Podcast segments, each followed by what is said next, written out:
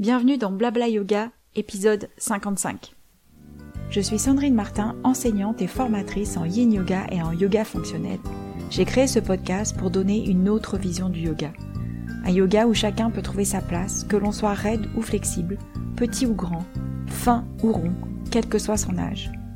Je ne crois pas aux règles universelles de l'alignement. En revanche, je crois que chacun peut trouver ses propres alignements. Chaque semaine, seul ou avec mes invités, je vous propose des réflexions, des partages d'expériences et des explorations. L'intention de ce podcast est de vous offrir la liberté de pratiquer un yoga qui vous ressemble et qui vous fait vibrer. Aujourd'hui, je reçois Claire Castagne. Claire est professeure de yoga et coach de vie. Sa particularité Encourager les femmes rondes à s'épanouir. Claire est solaire et pleine de vitalité, et s'il y a une chose dont je suis sûre, c'est qu'avec elle, tout le monde trouve sa place sur le tapis. Alors, sans plus attendre, je vous laisse écouter notre échange et je vous retrouve juste après. Bonjour Claire. Bonjour Sandrine.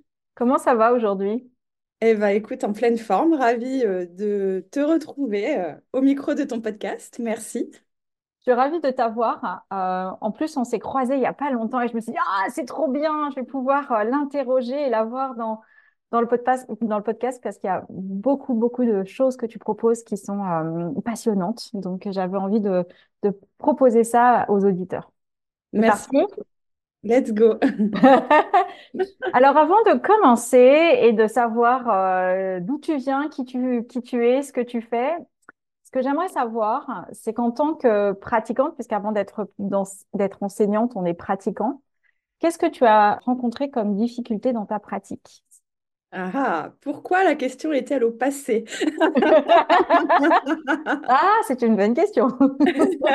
une fois qu'on est prof, on ne devient pas subitement euh, parfait. Je pense qu'on ne le sera jamais. Et quelque part, tant mieux, hein, ça fait partie de la vie.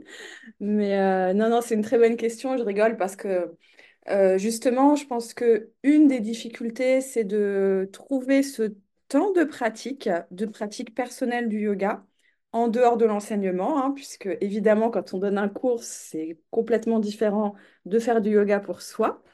Et c'est quelque chose qu'on nous bassine pas mal, et c'est normal en formation de prof, c'est-à-dire que on se nourrit de notre pratique, et si on ne pratique plus, bah, notre enseignement s'assèche.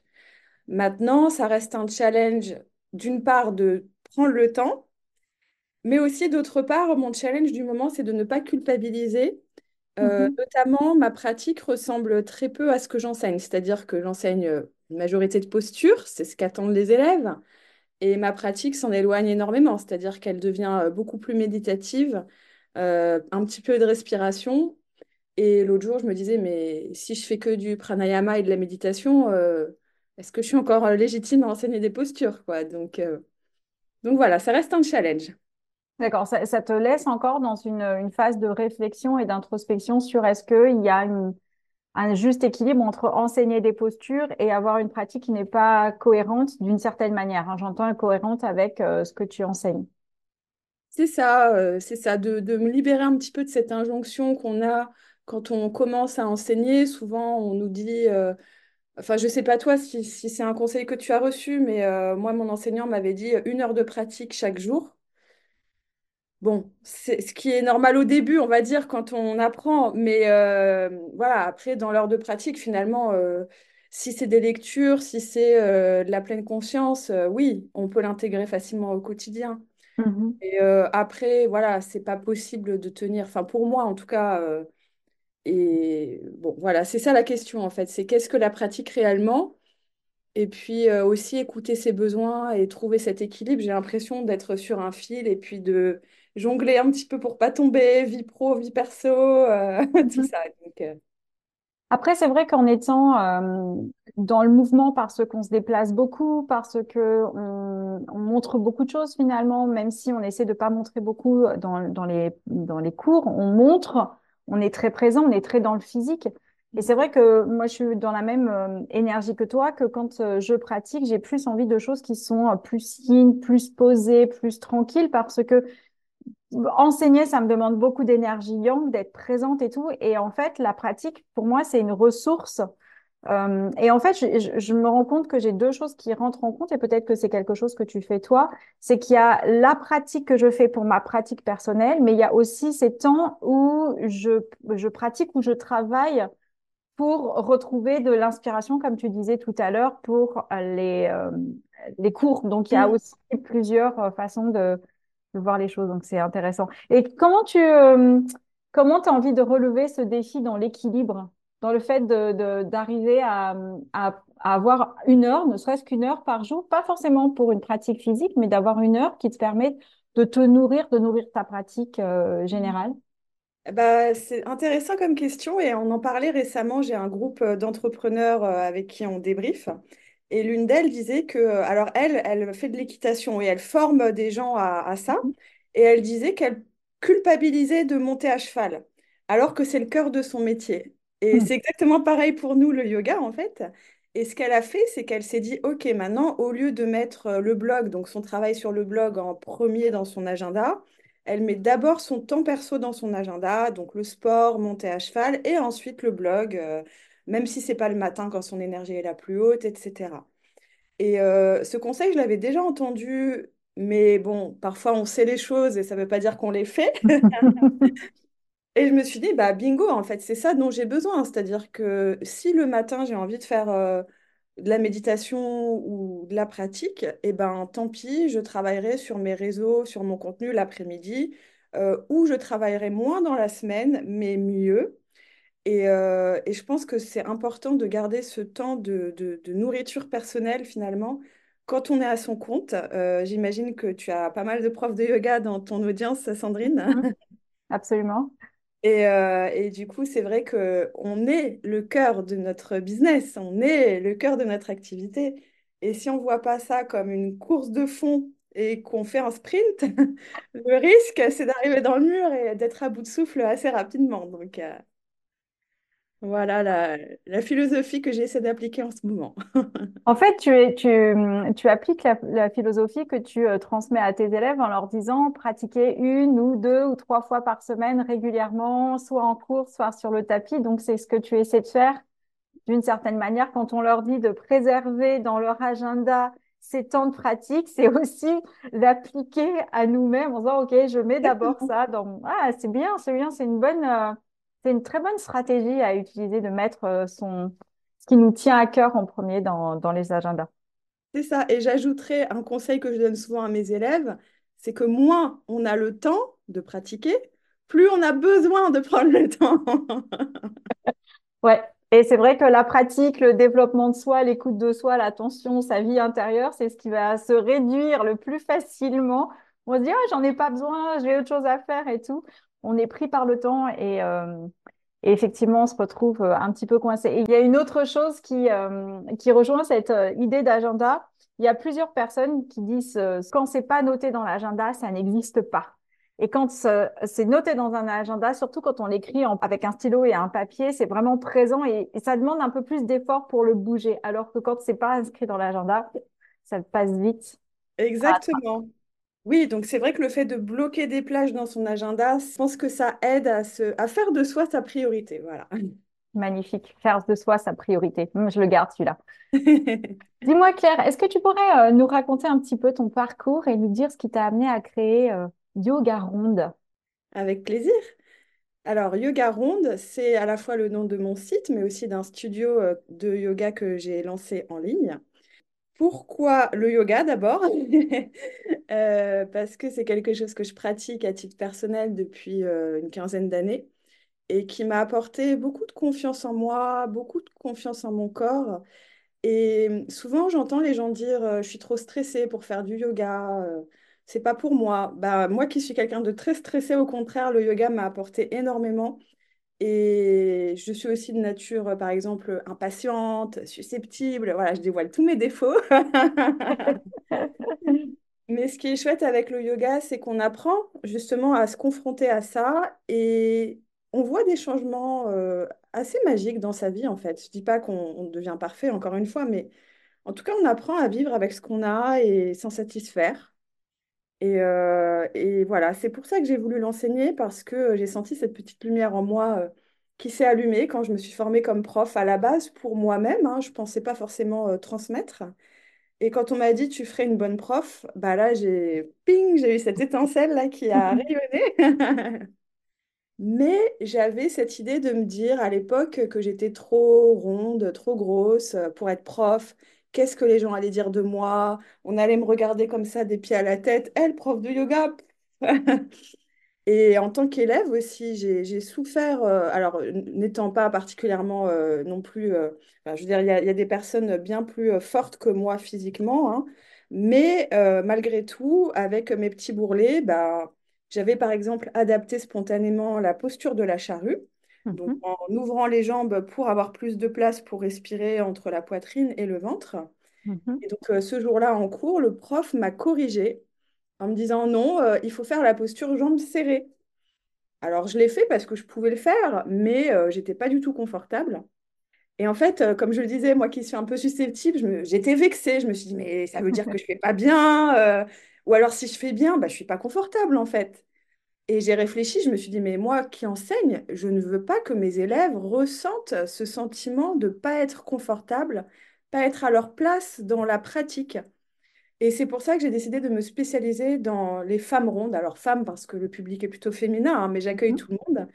Et euh, je pense qu'il y a un vrai sujet en France où ça se développe pas encore beaucoup de, de prendre en compte ce public qui représente euh, la moitié de la population euh, européenne, c'est-à-dire la moitié est en surpoids, mais n'est pas encore représenté en cours de yoga parce qu'il y a toutes ces barrières.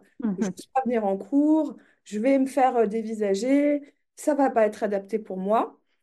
Et c'est pour ça que j'ai à cœur de, bah, de pratiquer et d'enseigner surtout un yoga euh, décomplexé et aussi de former les profs avec euh, quelques outils que j'ai moi-même développés en me, bah, avec mon expérience et puis en, en me formant aussi. Euh, bah, des choses simples dans l'adaptation des postures et aussi à mieux comprendre dans une société grossophobe hein, où la minceur euh, c'est un idéal, et bien mieux comprendre toutes ces idées qu'on peut avoir sur le surpoids qui sont beaucoup d'idées reçues pour euh, être aussi plus, plus ouvert, plus accueillant avec nos élèves et qui se sentent vraiment en confiance et de pas les résumer à, leur poids en fait, de pas se dire ah bah elle, est trop grosse, elle va jamais faire euh, la posture sur la tête par exemple. Bah si, en fait, quel que soit le poids, on peut arriver à faire plein de choses extraordinaires. Et souvent, les barrières, elles sont dans la tête. Donc, euh, voilà ce que j'essaie de transmettre. C'est génial, j'adore, j'adore, j'adore. Merci. Hum, C'est chouette parce que j'ai eu de la chance, et dis vraiment ça de la chance, euh, quand j'ai euh, commencé à enseigner. Euh, j'ai une, une dame qui, a, qui, qui est venue vers moi, que je connaissais d'un autre milieu, et, et qui me dit, Ah, moi aussi, je me suis mise au, au yoga et j'aimerais juste que tu m'expliques un truc. C'est que quand je fais la charrue, justement, ça revient Ah, sur cette charrue, elle me dit, Eh ben, avec le poids de ma poitrine, j'arrive plus à respirer. Ah, mais ça, ça a mis un truc dans ma tête en disant, mais attends, effectivement, ça change quelque chose dans les corps quand on a des formes, quand on a de la poitrine, quand on n'en a pas, quand on est long, quand on est court, et ça change vraiment les choses. Et je la remercie vraiment toujours du fond du cœur parce qu'elle a ouvert une brèche en moi de, effectivement, on peut avoir des sacrées différences. Et, euh, et ça n'empêche pas d'être bien sur son tapis, ça n'empêche pas de trouver de la joie à pratiquer. Et euh, on va pas forcément manquer de souplesse, c'est ce qu'on se dit souvent. On dit quand on a des rondeurs, eh bien, on manque de souplesse. Bah, quand on est svelte, on peut manquer aussi beaucoup de souplesse, qu'elle soit mentale ou physique. Et euh, c'est bien de pouvoir avoir ce discours. Donc, euh, je trouve ça génial que tu puisses euh, transmettre aussi cette, ce, ce message-là que bah, il n'y a pas qu'une image des yogis tout minces, hyper souples, voire hyper flexibles, plutôt blancs, euh, voilà, Jeune. et Voilà. Et qu'on va enfin pouvoir représenter euh, les différences qu'il y a dans la pratique parce que tout simplement, dans nos cours, on le voit bien, il y a toutes populations qui sont représentées. Donc c'est super. Exactement. Et c'est intéressant ce que tu soulèves parce que c'est la question de la représentation, la Mhm. représentativité de tout type de corps. Et les réseaux sociaux, c'est un gros, gros piège parce que euh, quand on regarde euh, yoga sur Instagram, on voit, comme tu viens de le dire, le même type de corps très normé, toujours des postures, euh, on dirait que c'est un concours d'acrobatie. Et parfois, quand on creuse, on voit que la personne, elle a fait euh, 10 ans de danse classique, 15 ans de gym. donc, en fait, on se compare à quoi? On se compare à des choses qui n'ont, j'allais dire, rien à voir avec le yoga. Je peux être un petit peu cash dans mon propos, mais j'ai- j'aime bien rappeler que c'est pas parce que quelqu'un fait le grand écart qu'il est vraiment en train de faire du yoga. Dans On sa tête, il peut très bien penser à sa liste de courses, on ne sait pas. Ah, la fameuse liste de courses La la... fameuse. Et c'est normal, ça nous arrive à tous. Mais ce que je veux dire, c'est que le yoga, c'est quelque chose de très intérieur. Et, euh, et les réseaux sociaux, c'est l'inverse. C'est beaucoup d'images. Euh, c'est, voilà, euh, encore une fois, c'est des, des- des types de corps très normés. Et dès qu'on sort un petit peu du cadre, on peut croire que le yoga, c'est pas pour nous, alors que si, c'est pour tout le monde, c'est pour tous les corps. Voilà. Ok. Est-ce que tu peux nous dire un petit peu les difficultés que les personnes euh, rondes rencontrent dans leur pratique? Alors, je te pose la question pour plusieurs choses. Je te pose la question pour que les auditeurs qui euh, sont euh, ronds, qui ont des belles formes, euh, puissent euh, adapter après certaines de leurs postures et en tout cas réfléchir avec cette optique-là d'ouverture, de décom- décomplexion. Et pour ceux qui enseignent, de pouvoir dire, OK, je peux regarder aussi mes élèves d'une autre manière. Est-ce que tu peux nous, nous dire quel type de difficulté ou quel type de proposition tu fais euh, quand tu enseignes et quand tu transmets? Bien sûr. Alors, je vais donner un aperçu parce qu'il y a beaucoup à dire, mais euh, le premier point, c'est les barrières mentales. Et si déjà on se bloque soi-même parce qu'on n'ose pas venir en cours, bah, on n'aura jamais l'opportunité de tester. Donc la première chose, c'est de se dire, OK, je teste, que ce soit en cours ou en ligne. Je pense qu'il y a suffisamment de choix maintenant dans le yoga pour trouver un style, un prof qui nous convienne. Et surtout, ne pas prendre les choses personnellement. Si on est mal reçu, si on n'arrive pas à suivre tout le cours, c'est pas grave. Euh, quand on est rond, on est parfois plus facilement essoufflé. Il y a des postures comme la planche qui peuvent être aussi plus Mm. difficiles à tenir parce qu'on est plus lourd, tout simplement. Euh, donc, n'ayez aucun scrupule à poser les genoux, à relâcher, à adapter. Euh, et en tant que prof, d'ailleurs, je le rappelle tout le temps, tout le temps à mes élèves, n'ayez pas peur si vous enseignez de rappeler que les élèves ont le droit de relâcher, ont le droit d'arrêter. Et même dans l'un de tes podcasts, tu disais, ils ont même le droit de quitter le cours si ça ne leur convient pas. Et je trouve ça super parce que rendre à nos élèves leur liberté, c'est euh, qu'ils se disent, la prof, elle va pas être dans mon dos si je fais pas la posture comme elle le montre. Et Mhm. on n'a pas envie d'être pointé du doigt souvent. Et si on fait pas, par exemple, si on pose les genoux pendant la planche, on va se dire, oui, mais la prof, elle va me dire, euh, tends les jambes ou des choses comme ça. Et le fait de, de rappeler en tant que prof, eh bien, ça montre que, OK, si tu fais à ta façon, je te laisse tranquille, en fait. Tu fais comme tu as envie. Et moi, je te corrige ou je t'ajuste seulement si tu as un risque de blessure. Point. Le reste, parfois, euh, les élèves, ils improvisent des adaptations d'eux-mêmes. Et moi, je trouve ça super parce que je m'inspire de ce qu'ils font, en fait. Absolument, c'est une pépite, plein de pépites sous ces adaptations. Voilà, donc euh, même conseil côté élève et prof, n'ayez pas peur euh, de relâcher, d'adapter ou de, voilà, de dire que vos élèves sont libres. Ça, c'est la première chose. Et puis, de manière un petit peu plus concrète, hein, sur les barrières physiques, Quand on a du volume corporel, ça peut être au niveau de la poitrine, des cuisses, du ventre, des fesses, euh, eh bien, on va être limité physiquement par la chair, par euh, le gras, dans certaines postures. Et finalement, dans beaucoup de catégories de postures, tout ce qui est flexion avant, la, la Mhm. pince assise, la pince debout, etc. euh, c'est un peu comme pour les femmes enceintes. Il y a le volume du ventre. Donc moi, je- j'encourage souvent à prendre le ventre et à le placer quand on s'installe dans la posture. Il ne faut pas avoir peur, hein, c'est son corps, on a le droit de le toucher. Euh, pareil, en tant que prof, n'hésitez pas à le montrer, même si vous n'avez pas de ventre, bah, vous faites euh, comme si, et puis vous, vous montrez que vous vous installez. Euh, d'ouvrir les jambes. Mon CF, l'exemple de la charrue que je citais, Mhm. voilà, tout simplement. En gardant toujours l'esprit de la posture, hein, c'est-à-dire que dans la pince, euh, les jambes, on ne veut pas qu'elles s'ouvrent sur le côté, on veut juste les garder parallèles, mais ça n'empêche pas de créer de l'espace. Euh, et puis aussi, tout ce qui est torsion, c'est pareil. On va être limité assez vite par le volume du ventre, de la poitrine. Donc, il y a plein de choses qu'on peut faire dans les torsions. On peut faire une torsion ouverte de l'autre côté. Euh, pour les torsions assises type Ardha Matsyendrasana, bah, on peut, tendre la jambe du dessous. On peut créer plus d'espace en glissant euh, l'autre pied vers la cheville. Euh, voilà, il y, a il y a plein de façons de faire euh, différentes pour les torsions.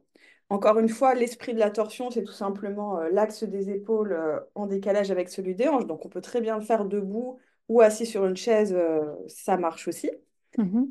Et puis, bah, pour les inversions, donc il y a les inversions type charrue-chandelle, où là, euh, vive le yin déjà, parce que dans le yin, on, on aime bien les accessoires, donc euh, je trouve ça super de s'aider d'un mur, un bolster sous les fesses, Mhm. et même une sangle pour la charrue, l'histoire de la poitrine. Alors, c'est plus facile quand on est chez soi ou en cours particulier, mais en fait, on peut utiliser une sangle pour ceinturer euh, le dessus de la poitrine. Et comme ça, quand on monte dans la charrue, ça évite que les nénés nous tombent dans le visage, quoi. Génial, j'adore cette idée. La sangle, la sangle pour, euh, alors au lieu d'avoir des soutiens-gorge push-up qui font tout remonter, on met Et une ben, sangle pour tout faire descendre. exactement, J'adore. exactement, le push-down. C'est super. Voilà, donc il y a plein de petites astuces comme ça qu'on qu'on apprend, qu'on découvre et, euh, et qu'il ne faut pas hésiter à explorer. Donc euh, voilà. Ça marche. J'ai, une question qui n'a rien à voir avec le, le schmilblick. Tu serais plutôt pratique avec euh, soutien-gorge ou sans soutien-gorge? Elle est, elle Ah, est, elle est étrange, ma question, mais c'est juste parce que effectivement, comme ça, ceinture, ça, ça- pour certaines femmes, moi, je suis plutôt une, euh, une sans soutien-gorge, mais parce que c'est, euh, j'ai une petite poitrine, donc c'est plus facile à, à- à mhm, vivre et pour moi, c'est OK. Mais on voit beaucoup de femmes avec des soutiens-gorge, quelle que soit le, le- la corpulence et le volume de la poitrine, mhm. d'avoir des soutiens-gorge qui sont très serrés, ça laisse des marques sur la peau. Oui. Donc voilà. Mais effectivement, quand on a plus de volume, euh, le poids tire plus sur les, tissus euh, des sous-vêtements et du coup, ça laisse encore plus de marques. Ça empêche euh, certaines zones d'être plus mobiles, comme par exemple les trapèzes, les omoplates, les épaules. Quand le- la sangle, elle tire vraiment, elle baisse les épaules vers le sol parce qu'il y a le poids à retenir. Est-ce Mhm. que euh, quand c'est possible, toi, tu, tu- tu joues sur ce genre de choses en disant, bah, par exemple, si vous êtes à la maison, essayez avec et sans, est-ce que ça change quelque chose pour vous ou pas? Ou est-ce que tu n'es pas du tout dans ce discours-là? Je fais une, Ah, c'est une bonne une question. Est-ce que, est-ce que tu, par soutien-gorge, tu inclus brassière Oui, ou... je mets tout dedans. D'accord, Oui, ok. oui. Euh, ok, bah, très bonne question. Euh, c'est vrai que déjà, je préfère les brassières au soutien-gorge parce que c'est beaucoup plus confortable, je Mhm. trouve. Et l'avantage en yoga, c'est qu'on n'a pas forcément besoin d'un maintien versus si on fait de la course à pied, par exemple. Euh, et donc la brassière, à condition de la prendre à sa taille, et ça c'est encore euh, autre- un autre chemin d'acceptation, c'est pas toujours facile de s'habiller de manière générale à sa taille. Donc vraiment pas hésiter à se sentir confortable pour pas justement euh, avoir cette sensation euh, de, de bloquer le souffle. Mhm. Euh, après, pourquoi pas tenter sans brassière, sans soutien-gorge, effectivement selon la tenue qu'on porte, voilà. Après, le problème, c'est que par exemple, chien tête en bas, etc., on peut facilement avoir le t-shirt qui, qui remonte dans le visage. Donc, si vous êtes en cours collectif, essayez de garder un haut près du corps. Mais euh, il y a certains t-shirts euh, où on peut trouver aussi un maintien intégré. Euh, Ah. euh, par exemple, chez Uniqlo, moi j'aime bien euh, voilà, ce qui permet d'éviter les soutiens-gorge et en même temps, on a quand même un maintien mais confortable. Et euh, après, je pense que c'est assez personnel. L'im- L'important, c'est d'être à l'aise. Et, et après, c'est vrai que c'est pas parce qu'on a une grosse poitrine qu'on doit obligatoirement porter un soutien-gorge ou une brassière. C'est une question d'habitude en réalité. Super. Merci pour ton regard sur ce, sur ce sujet qui n'était pas prévu. Quelle serait ton, euh, euh, ton envie sur la, la manière dont le, le yoga est regardé et représenté? Comment tu voudrais voir les choses évoluer? Est-ce que ma question est claire? Oui, euh, représenter, par exemple, sur les réseaux, c'est ça? Oui, en général. De, de, et, et, et, le truc, c'est que ça puisse euh, donner suffisamment de confiance à toutes ces personnes qui n'osent pas passer la porte parce qu'elles se sentent pas euh, dans le corps qu'il faut, on va dire, Oui, oui. qu'elles puissent euh, dire, bah, je vais prendre un cours, que ce soit en ligne ou en, en présentiel. Mhm. Alors, euh, moi, j'aime beaucoup regarder du côté des États-Unis parce qu'ils ont de l'avance sur nous en termes de communication. Et il y a notamment beaucoup de profs euh, noirs américains et euh, plus, plus size euh, qui font des postures incroyables et qui sont hyper décomplexés. Et le fait de les voir, je trouve que c'est une belle source d'inspiration parce que soi-même, on peut se mettre des blocages en se disant, je vais pas réussir telle posture. Et de voir quelqu'un encore plus gros que soi en train de masteriser la posture, on se dit, ah ben, si, en fait, c'est pas une question de poids. Euh, donc ça, c'est une première chose. Et euh, n'hésitez pas à suivre aussi, euh, si vous êtes sur les réseaux, des hashtags yoga pour tous les corps, yoga plus size, etc., pour vous inspirer. et ensuite, si vous-même vous créez du contenu, par exemple si vous enseignez, une technique secrète que je vous partage pour diversifier les représentations, parce que souvent on a tendance à se mettre en scène soi-même, mais du coup, ben, on cultive un petit peu cette norme sans le vouloir, c'est vu que les bibliothèques d'images sont très limitées, d'utiliser l'intelligence artificielle qui peut créer des images. Et je le fais régulièrement sur mes réseaux. Euh, je tape euh, femme ronde, euh, blonde, habillée en rose, en train de faire telle posture de yoga. Et alors, les résultats ne sont pas toujours super, mais il faut faire quelques tests et ça permet d'avoir enfin des modèles de corps gros en train de pratiquer le yoga et pas des, des personnes grosses clichés qu'on trouve sur les bibliothèques d'images, affalées sur le canapé avec un hamburger. Non, mais c'est horrible, hein, franchement, les clichés. C'est trop ça, je te jure. Donc, si vous avez envie d'attirer un public plus diversifié, vous pouvez, euh, que ce soit une question de couleur de peau, d'âge, de, de, morphologie, vous pouvez aussi créer vos propres représentations grâce euh, à l'intelligence artificielle.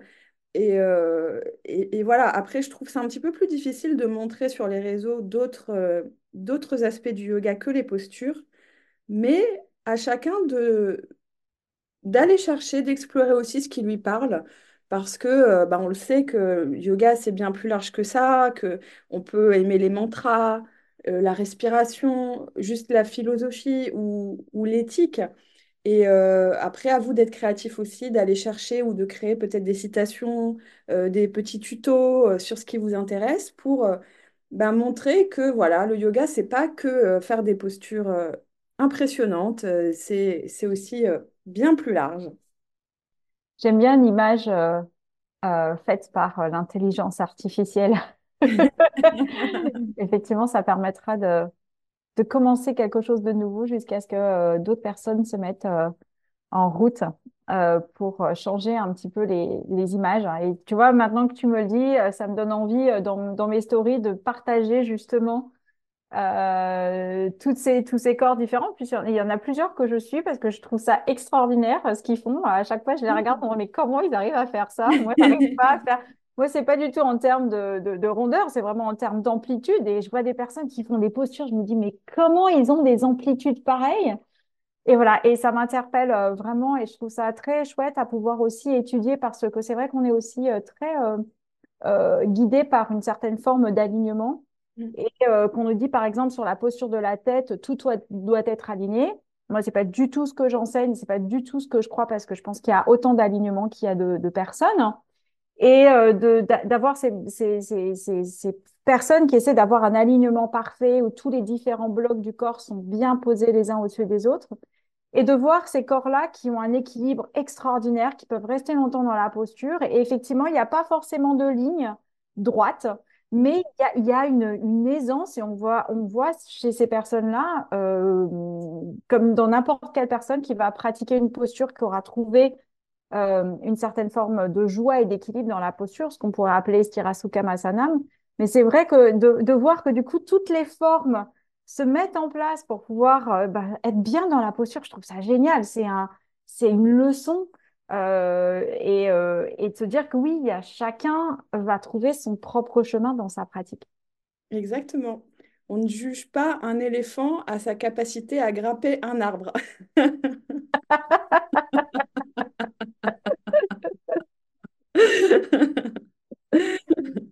C'est génial. J'ai des frères qui sont très massifs, qui ont un, un, qu'on appelle, ils pourraient passer pour des Maoris, pour des Calédoniens. Et c'est vrai que dans certaines postures, je, je, coince parce que j'arrive pas forcément à comprendre. Alors moi, je parle plus d'os et de, de, position. Donc des fois, je leur dis, vas-y, est-ce que tu peux te mettre dans cette position? Que j'essaie de comprendre ce qui se passe C'est extraordinaire. Euh, d'avoir des personnes qui sont en face de nous, qui, euh, qui nous permettent de comprendre ce qui se passe. Donc, ça se passe chez nos élèves, ça se passe chez nos collègues, ça se passe dans notre famille ou ailleurs. Et euh, ça change aussi vraiment notre regard sur la façon de prendre les choses. On se dit, mais en fait, non, c'est pas ça qui coince dans Balasana, c'est pas tes genoux, c'est pas tes hanches, c'est juste que les mollets rencontrent tes cuisses. Mm. Et c'est OK. Et c'est OK, comment tu es dans la posture? Ah, je suis super bien. Bon, mes frères me diraient, ah, je suis super mal.